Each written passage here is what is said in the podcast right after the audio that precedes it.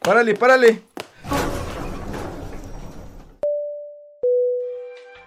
Gracias, carnal. ¿Para dónde vamos? Ya, al tercer piso. Uf, ¿y cómo crees que nos vaya? Tú tranquilo, déjate sorprender. Sí, ¿verdad? Viendo vemos. Viendo vemos. Bienvenidos. Esto es Relatos del Tercer Piso. Las opiniones expresadas en este podcast son de exclusiva responsabilidad de sus autores y no necesariamente reflejan los puntos de vista de relatos del tercer piso.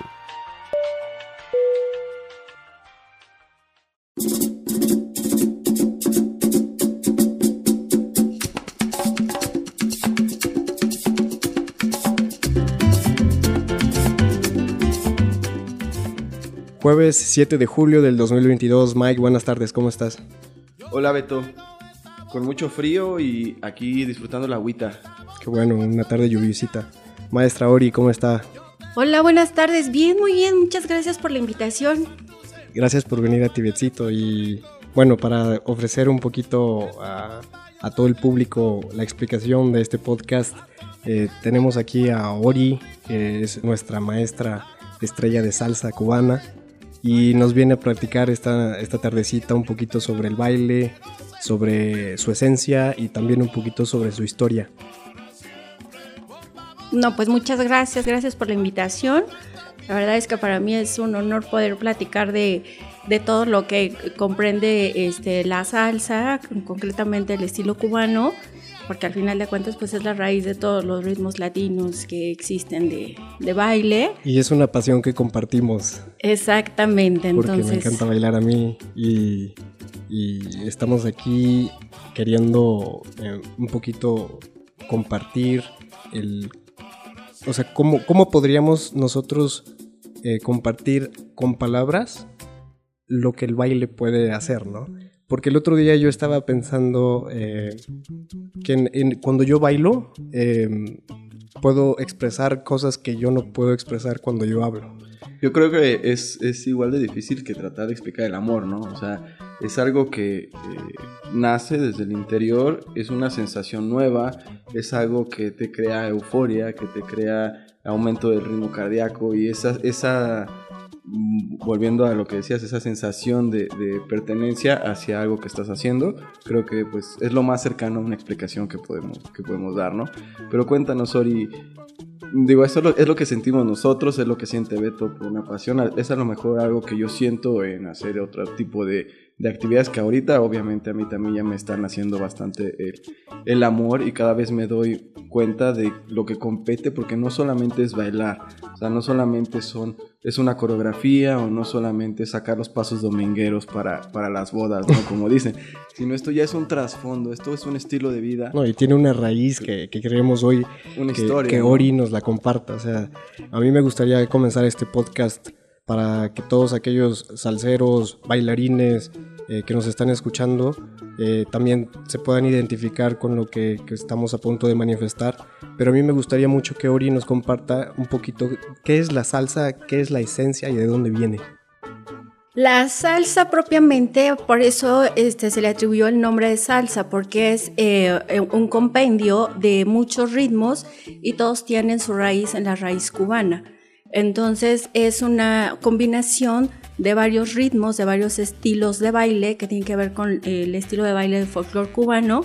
Y una vez que este, los cubanos llegan a Miami, a Nueva York, este, cuando empiezan a, migrar, es como se empieza a hacer esa, mezcolanza con los estilos de Colombia, con los estilos de Puerto Rico, y ahí es donde surge el término salsa, porque es una combinación de todos los estilos de la música, tanto tradicional cubana, y ya metiendo las raíces también de lo colombiano, de lo puertorriqueño, y entonces por eso adquiere el nombre de salsa. A, a eso se... Y, y los instrumentos base de la salsa, ¿cuáles son? Eh, por ejemplo, sé que hay unos instrumentos europeos, ¿no? Que son los que formaron el jazz, etc. Pero hay unos instrumentos que, que- que- que son la esencia para en sí de la salsa. ¿Cuáles son esos instrumentos? Bueno, los instrumentos base para la salsa, obviamente, este, son eh, los, las percusiones que comprenden desde los tambores batás hasta este, las claves, que al final de cuentas son los que dan la rítmica dentro de- del compendio de la música. Y este, bueno, las guitarras, que también son un instrumento base con el que se empezó a crear el son cubano, y, este, los güiros, Entonces, de ahí empieza a hacer eh, la instrumentación de, de, la música tradicional y bueno, se empieza a complementar cuando empiezan a llegar los primeros europeos a la isla ya trayendo es instrumentos de viento. Entonces ahí es donde empieza a enriquecerse la música y obviamente enriqueciéndose la música con una instrumentación y unas métricas diferentes, pues empiezan a surgir nuevos estilos, no solamente lo que tenían, este, que eran los toques de tambores, sino que ya empieza a haber una, una mezcla de instrumentos y de corrientes y de ahí empieza a evolucionar tanto la música como el baile. Pues esto es muy interesante. En, la historia de la, de la salsa, eh, podríamos decir cuándo es más o menos eh, eh, la época en la que nace la salsa. entiendo que empieza como una, un medio de expresión de, la abolición de, la esclavitud. Porque obviamente, o una vía, ¿no? Creo que... Sí, de expresión, ¿no? También había, había visto, bueno, yo, para contexto, yo llevo bailando con Ori ya varios meses y hemos compartido un poquito eh, la esencia más profunda de, la salsa. Y bueno, mi percepción, me gustaría escuchar la tuya Ori, sería que muchas personas por medio del baile tenían la oportunidad de liberarse o de transmutar la energía densa, en este caso el miedo, eh, la esclavitud, etcétera, por medio del baile podían eh, subir la vibración con movimientos muy interesantes que Ori nos ha estado enseñando. Eh, ¿Cómo se llama el paso? ¿Es este Ori que...? Eh, cuando hacemos la, la elevación del diafragma, exactamente, que a la hora de hacer la vibración, pues también libera ciertas, ciertas este, emociones y energías contenidas y eso tiene mucho que ver. La creencia viene desde los toques de tambores que este, vienen junto con la raíz nigeriana, para hacer la adoración a los santos dentro de la cultura yoruba, dentro de la religión yoruba. Entonces el toque de tambor tiene mucho que ver con esa vibración del corazón, de lo que representa para ti el llamado a tus, a tus ancestros, a tus deidades. Entonces tiene mucho que ver el toque de tambores con la raíz este, yoruba y bueno, de ahí se desprende todo un, un conocimiento que tiene que ver tanto con lo religioso como lo místico y, lo esa parte de la salsa es increíble. esa parte también de del cómo eh, a través de mm, el sincretismo de, de la cultura yoruba con la, la religión este, cristiana se hace ese sincretismo porque, bueno, pues los, los este, esclavos seguían adorando a sus dioses, pero tenían el sincretismo con los santos eh, católicos religiosos y entonces era la manera en la que ellos evitaban ser maltratados por, los conquistadores y seguían manteniendo sus raíces intactas. Platícanos un poquito sobre, bueno, la historia, cuándo Ori empieza a bailar o cómo, cómo Ori comenzó a, o descubrió el baile. Bueno, resulta que es algo eh, inquietud desde niña, ya sabes, desde que era, yo niña quería estar en todos los bailes del ratón vaquero y todas esas cosas. Y resulta que a los nueve años en la escuela hacen un, musical y este que tenía que ver con la naturaleza, con la madre naturaleza, no sé qué, pero el papel principal era de un hombre, el protagónico era de un hombre. Entonces en los ensayos yo estaba como parte del staff, o sea, ni siquiera era este elemento fundamental de la obra, no pertenecía ni a los actores ni a los nada, ¿no? Entonces yo estaba ahí como este, auxiliando, llevando las aguas y así. Entonces resulta que el maestro ya estaba como muy frustrado porque el protagónico no podía este, expresar, no podía transmitir su papel así súper acartonado y todo. Entonces le digo, a ver, mira, esto es así. Y me pongo yo a ensayar la, la parte de la obra, porque yo ya me sabía los diálogos y todo. Entonces le decía, no, es que esto es así, y muévete, y hace esto, y hace el otro. Y el maestro me dice, te quedas con el protagónico. Y yo así de, pues, era un hombre, o sea, el papel era para un hombre. Lo adaptaron en todo el asunto y entonces hice mi primer protagónico en una obra musical, bailando, cantando, actuando. Y justo cuando hicimos la presentación de la obra, yo dije, esto lo que me da el hacer esto, lo quiero hacer toda la vida, porque para mí era una sensación tan expansiva. si pudieras poner una palabra, esa sensación ¿qué sería? Felicidad.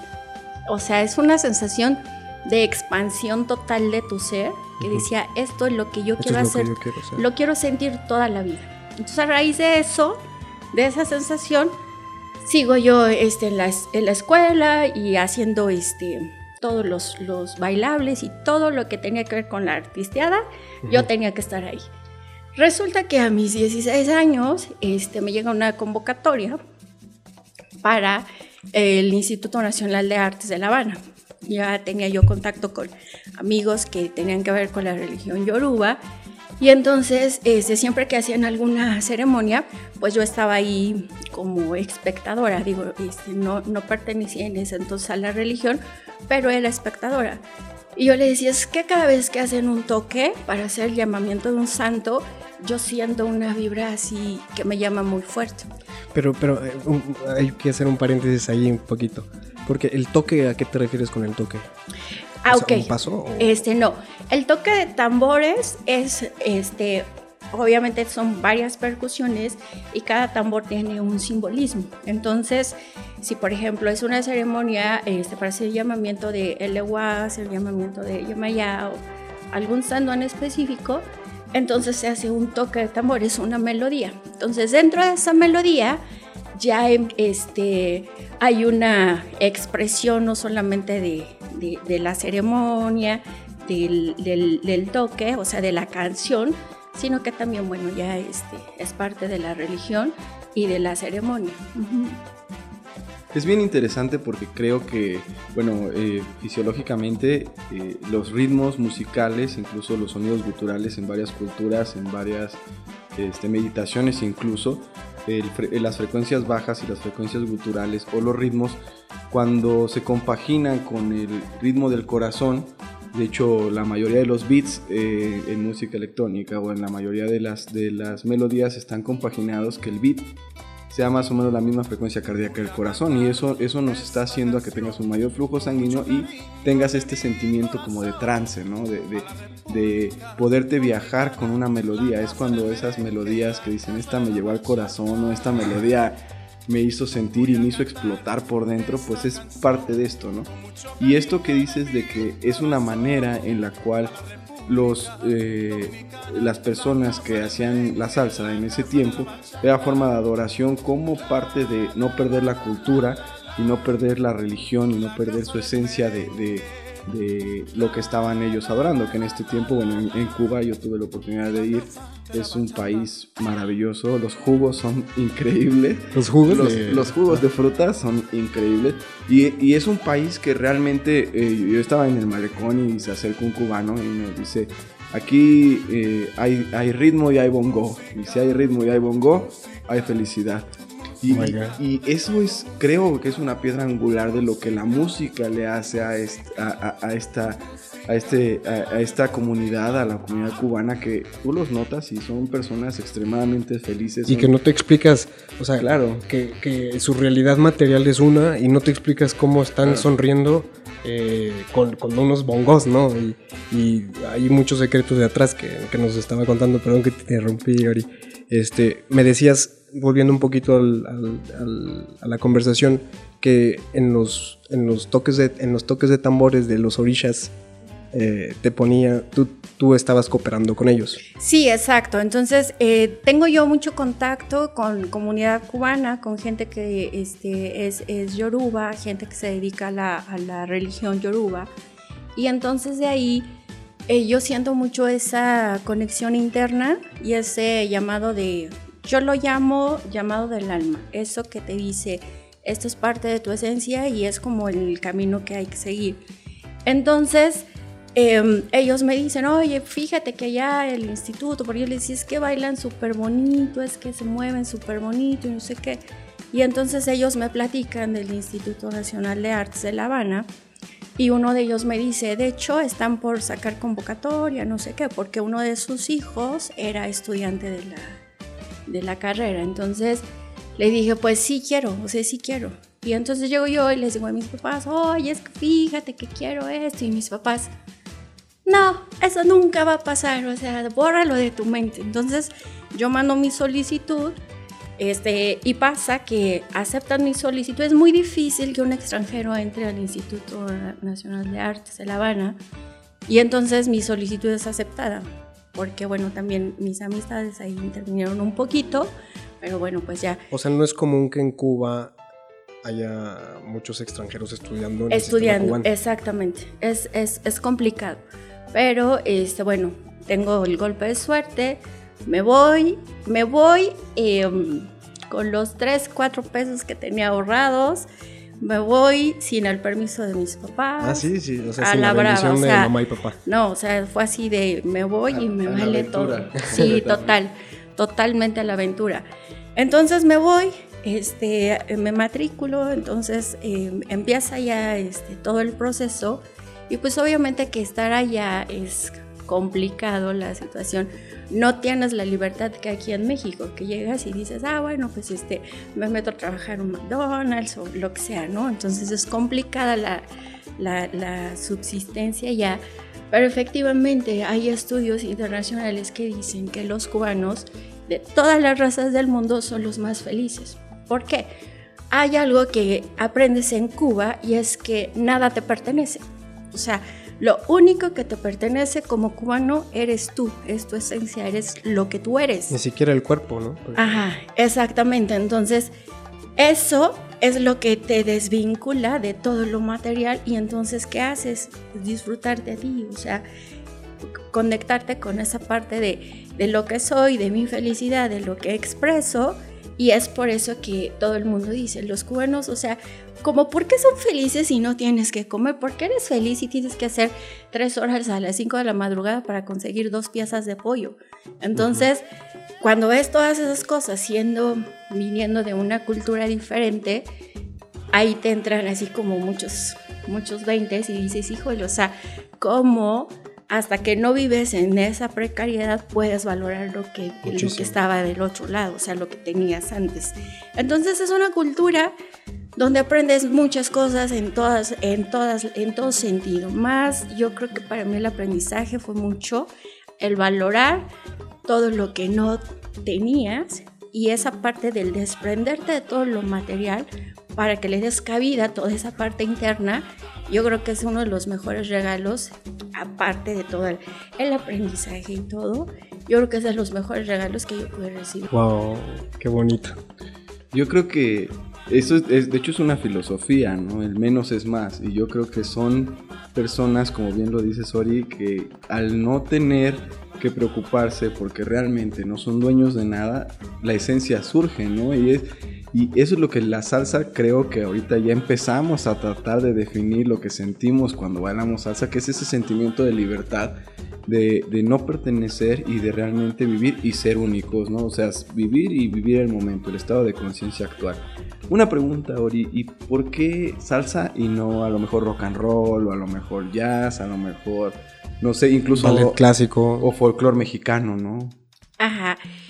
Bueno, resulta que mm, esa parte, el tener tanto contacto con la parte de, de, de la religión, de la parte de de todo lo que comprende la religión yoruba porque tiene unos principios de ética, de vida muy profundos. O sea, mucha gente le tiene miedo a la religión yoruba, pero en realidad tiene preceptos muy marcados que verdaderamente si, si la mayoría de la gente los conociera, sí te quedas maravillado porque al menos a mí, yo vengo de una familia muy tradicionalista mexicana.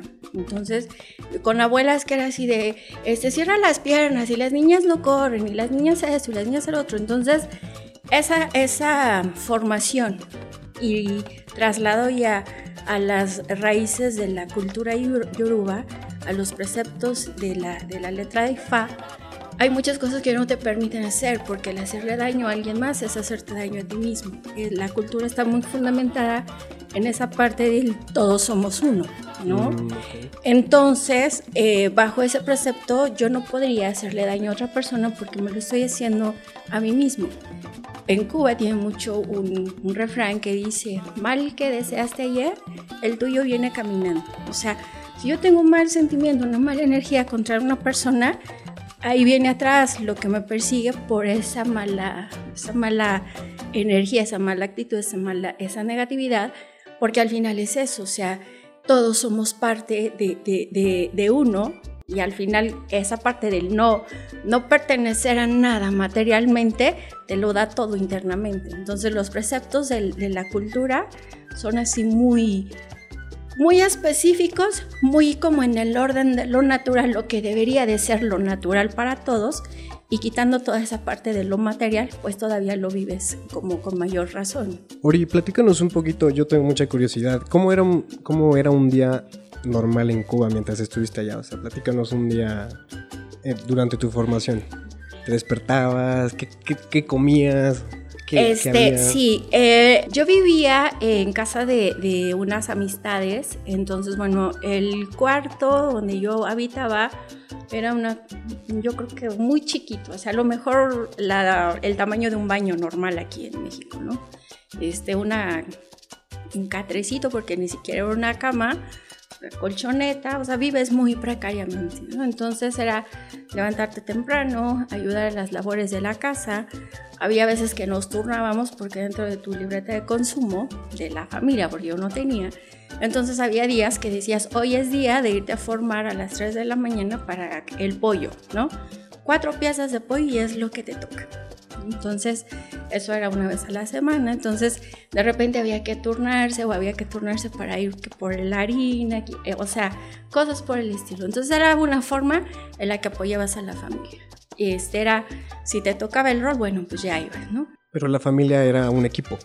Este, pues sí, o sea, al final de cuentas, pues vives ahí, es la familia. O sea, eh, al final esa parte del, como no tenemos nada material, pues lo único que nos tenemos somos nosotros. Entonces había que apoyar. Si esas cuatro piezas de apoyo había que partir este, la mitad de una piernita para ti, para ti, o sea, estaba bien y lo agradecías. Entonces son esas cosas que dices, bueno, al final empiezas a valorar todas esas, esas situaciones. Entonces el día era así, este, si había que ir por, por los insumos, había que ir, yo entraba a las clases a las 7 de la mañana, entonces era así de lo que sea rapidito, café, un cafecito, un, bollo y ya. Entonces llegar a las clases era tomar clase, pero es más práctica que teórico. Entonces las prácticas son sumamente pesadas.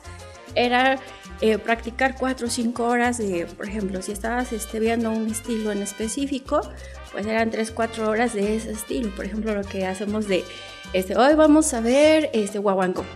Una, un, un, movimiento hasta que no saliera perfecto. Hasta que te canses. El nivel de exigencia de la escuela es mucho. O sea, ¿Y los maestros son cubanos? Los maestros son cubanos. Todos, todos, todos, son cubanos. Entonces, em, es muy demandante el, el estar en la escuela, es mucha es mucho trabajo físico, es mucha práctica, los movimientos tienen que ser perfectos sí o sí, este, muchos ejercicios, elasticidad, fuerza, ¿por qué? Porque eh, para dar, por ejemplo, de repente había este, convocatoria para alguna compañía y entonces era tu momento, o sea, había que aplicar para convocatoria y si salías seleccionado para alguna este, compañía, pues ya estabas así como del otro lado. En las grandes ligas. Exactamente. ¿Pero qué tipo de compañías eran? ¿Eran de castings o Había compañías que, por ejemplo, este, llevaban al ballet tropicana, había compañías, eh, porque no solamente es un ballet, o sea, había compañías como que te llevaban a hacer gira por, por, todos los, este, las, primero por todas las provincias y ya si tenía golpes suerte, es que en Cuba todo es golpe de suerte, o sea, en realidad es así de... bueno, en México también creo que no estamos tan lejos.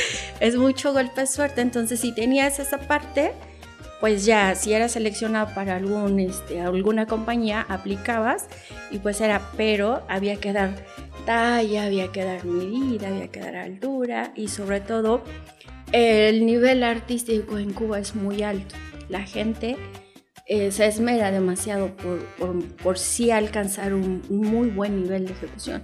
De hecho, la mayoría de los maestros que dan clases, bueno, que en aquel momento daban clases en, la, en, el Instituto Superior, ahora son bailarines que solo bailan en Europa o que solo dan clases en Europa y son súper, súper bien cotizados. ¿Por qué? Porque su nivel técnico empiezas desde una base de ballet. Entonces tienes que tener la elasticidad, la fuerza, manejar todo, todo, toda la técnica sí o sí.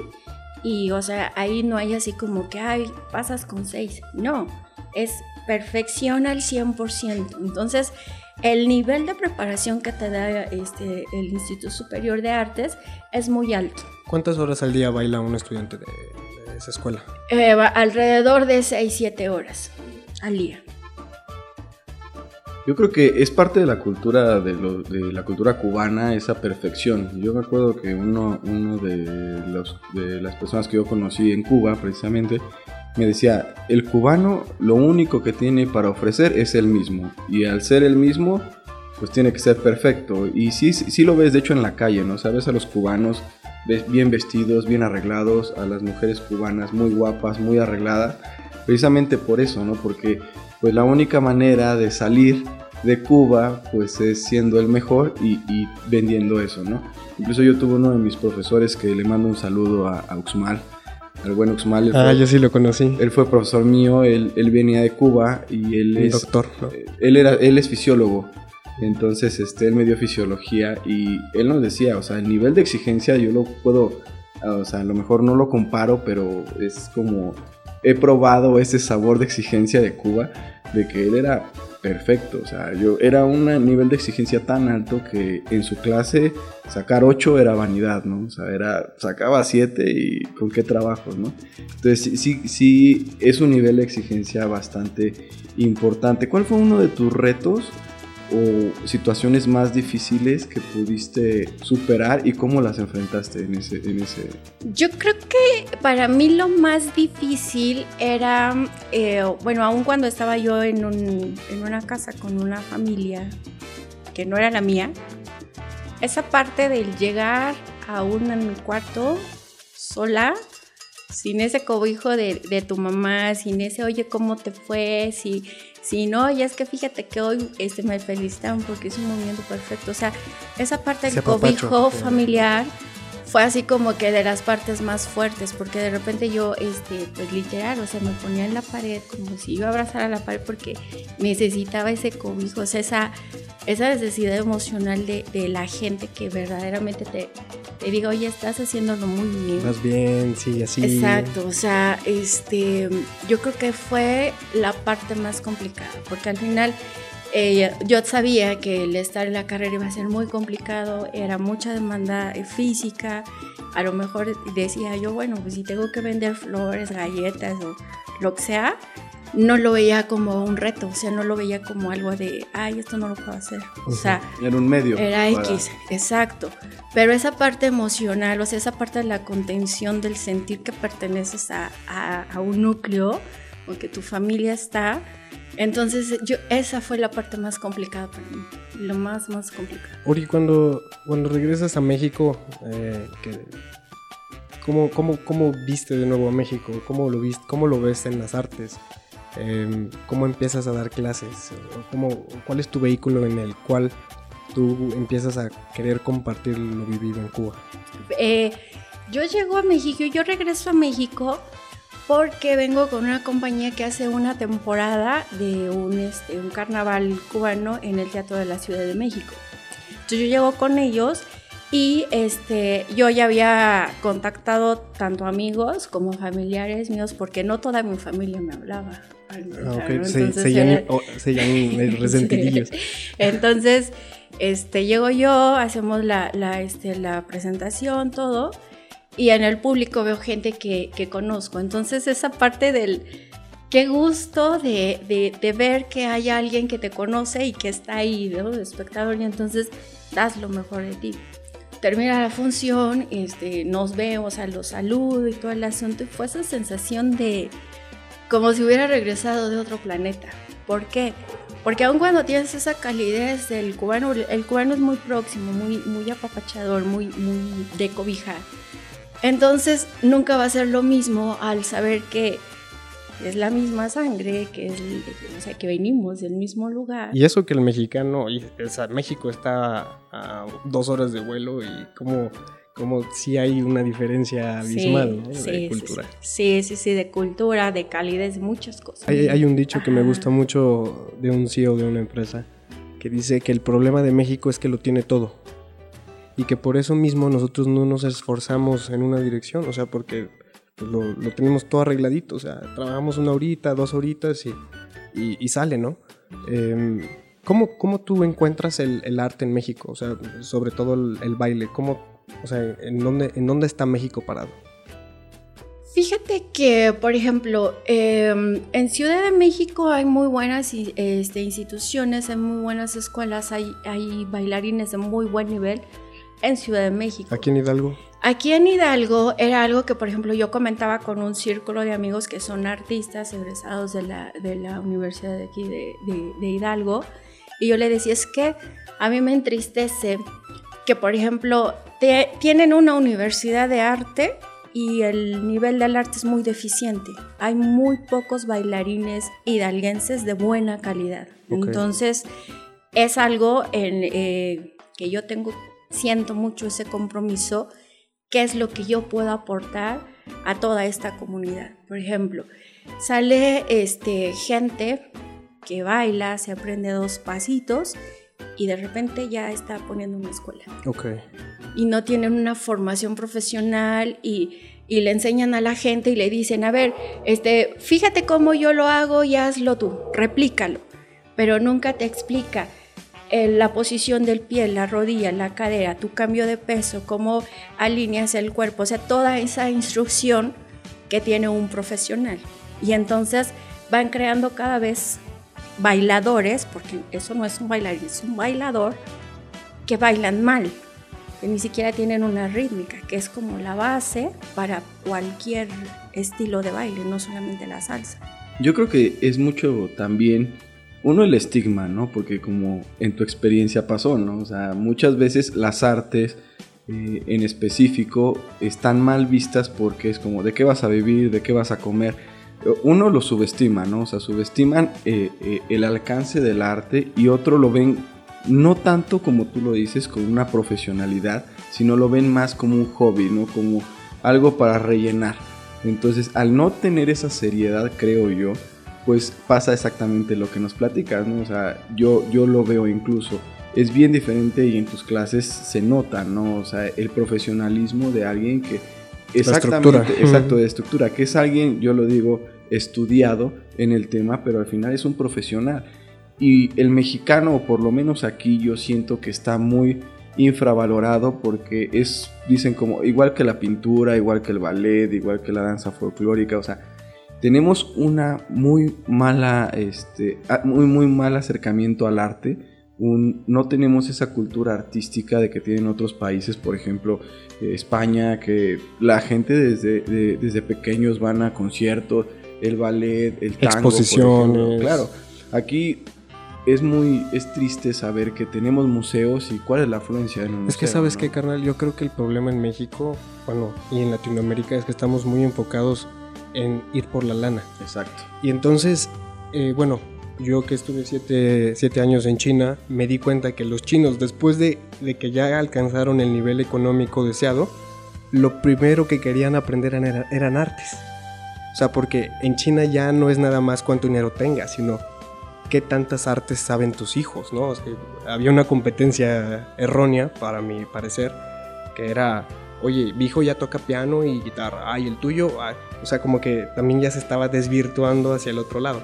Pero bueno, volviendo un poquito al, tema de, Ori, eh, platícanos un, poquito sobre el proyecto de Okan. Yo creo que, es, que me encantaría escuchar cómo, cómo te inspiraste por qué el nombre y, cuál es tu norte. Ok, perfecto. Ocan con timba nace de la necesidad de esa parte de los malos bailadores que ves en pista. Mucha gente me dice, ah, es que yo solamente quiero aprender a bailar. O sea, pero si ya estás invirtiendo en una clase, pues mínimo hazlo bien, ¿no? O sea, esa parte que mencionan de cómo se desvirtúa el arte es muy importante porque tanto la música como las artes plásticas, como la pintura, como el teatro, es el vehículo que tiene tu alma para hablar, para expresarse.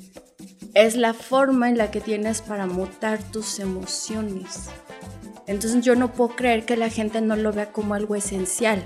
De hecho, en la meditación hay algo, pasa algo bien, bien interesante, porque eh, lo dice mi maestro de, meditación en Colombia. Eh, él dice, la constante lucha entre la razón y el ser es lo que nos ha llevado ahorita a este estilo de vida, ¿no? Entonces, ¿qué beneficios tiene o qué beneficios has notado en tus estudiantes, tanto en tu vida personal, de bailar, o sea, de realmente expresar, abrir el corazón y sentir, ¿no? Porque como decía bien mi Beto, o sea, nos hemos enfocado en más de ir por la chuleta que en sentir, eh, y nos enfocamos más en pensar en qué tenemos que hacer para sobrevivir que el sentir y venimos a vivir, ¿no? Entonces, en ese aspecto, ¿qué nos puedes darnos ese juguito de, de, ese sabor de, de salsero. ese sabor salsero para decir esto es sentir y, esto es lo que he aprendido. Y esto es la magia de la salsa que, que, he visto. De inicio, te puedo decir que el nombre Okan con timba, Okan en el dialecto yoruba quiere decir conciencia. Y en otra raíz quiere decir alma y corazón. Entonces por eso Okan, por eso Okan con timba se llama Okan. Yo a lo largo de casi 18 años de, enseñar a la gente a bailar, he visto transformaciones totales de gente que llega este, cabizbaja, gente triste, gente gris, que llegan a la clase y dices que sí tengo mucha paciencia porque tengo dos pies izquierdos. Y digo, yo lo único que necesito es tu esencia. No necesito más. Entonces, em, la gente llega con esa idea de que es que no tengo coordinación, es que, es que hasta que no lo, no lo sientes, el cuerpo no se desbloquea. Entonces, eh, trato de, desde el primer contacto, hacer esa afinidad con los alumnos y en que ellos sientan esa confianza de poderse expresar tal cual son. Sin ser mm, juzgados. Exactamente. Entonces, yo digo, si tengo que eh, enseñarte 10 horas, un paso básico, no tengo problema. Y nunca me vas a ver con, ay, es que otra vez, es que no te sales. No, jamás en la vida. ¿Por qué? Porque yo creo que el que alguien ya se atreva a dar el paso para hacer algo que nunca ha hecho en su vida, y es un logro. Entonces hay que acompañarlo. Y yo soy mucho de acompañar a mis alumnos y el estar ahí y vamos a hacerlo otra vez y es que no me sale, no te desanimes, vamos a hacerlo, vamos a hacerlo. Entonces, el momento que llego esa empatía con la gente, se da ese vínculo de confianza. Y entonces he visto transformaciones totales de gente que era gordita, bajo de peso con el baile, era totalmente este, ensimismado y de repente ya es una persona sociable. Y de repente este, gente que me dice, oye, es que mi hijo se transformó totalmente porque él no hablaba, no se reía, no socializaba, no nada, y a través de tu clase es otra persona. Entonces, el que alguien llegue y te diga eso, es así de wow, o sea, esto es lo que yo quiero hacer toda mi vida, transformar gente. A través del baile. A través del baile. Y me ha pasado muchas veces que llega este, gente a la clase y llega con un día pesado, molesto, lo que quieras, y se van de la clase totalmente transformados.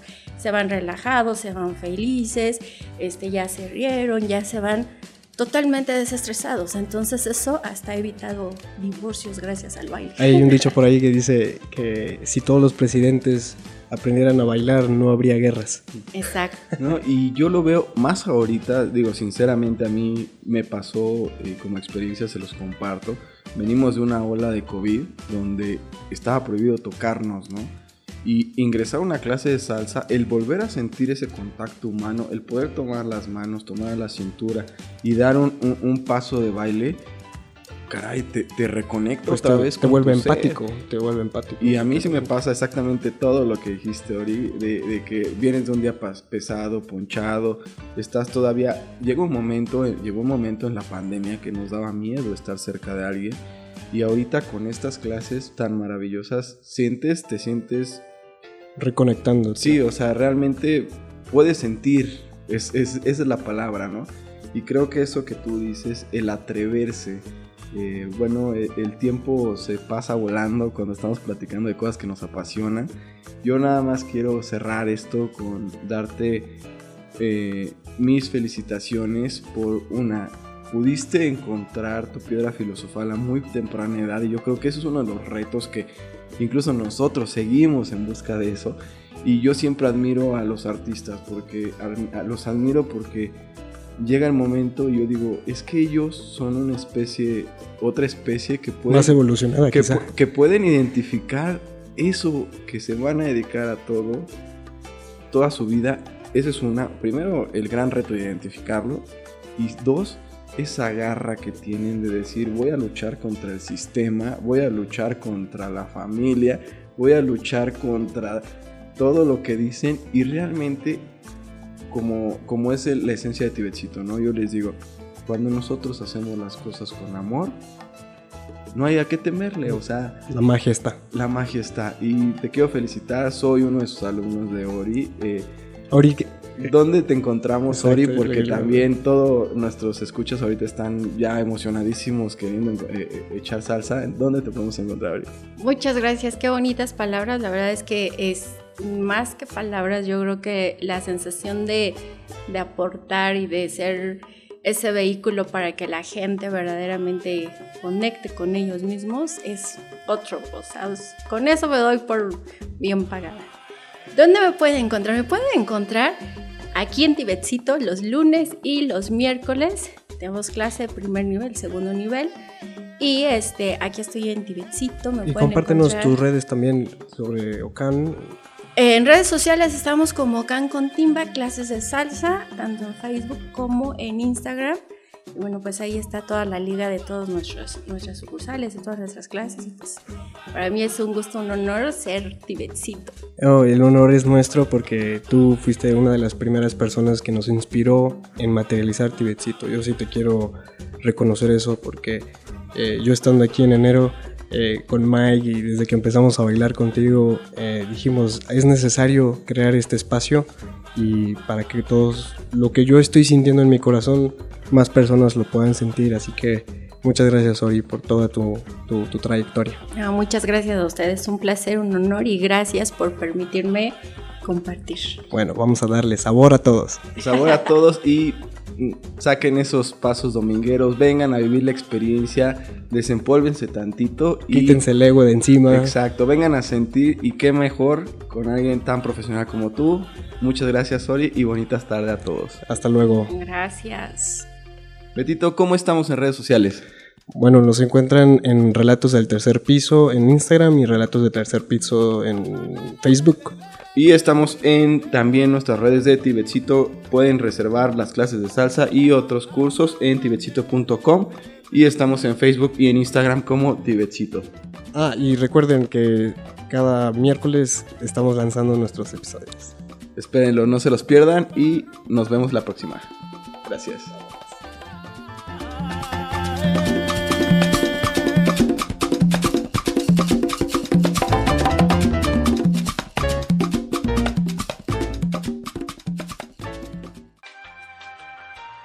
Relatos del tercer piso.